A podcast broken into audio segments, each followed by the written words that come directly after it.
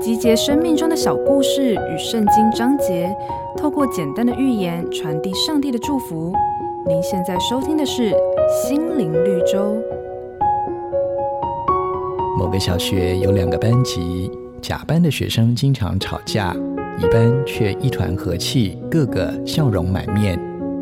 校长感到很奇怪，就询问乙班的学生为什么班上的气氛总是那么融洽。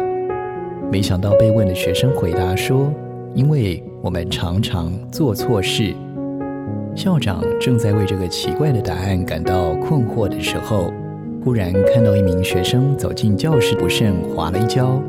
只见正在拖地的同学立刻扶起他，说：“都是我的错，没有把拖把拧干。”而摔跤的同学则愧疚地回说：“不不不，是我的错，我不该走得这么匆忙。”一旁的校长看到这个景象，终于得到了解答。人们为了保护自己，往往选择推卸责任或彼此相争。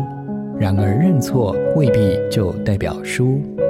圣经上说：“总而言之，你们都要同心，彼此体恤，相爱如弟兄，存慈怜谦卑的心。如此，不仅能表现出个人的修养，还能化暴力为祥和。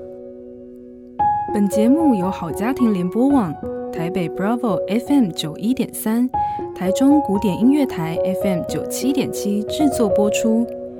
瑞源银楼与您共享丰富心灵的全员之旅。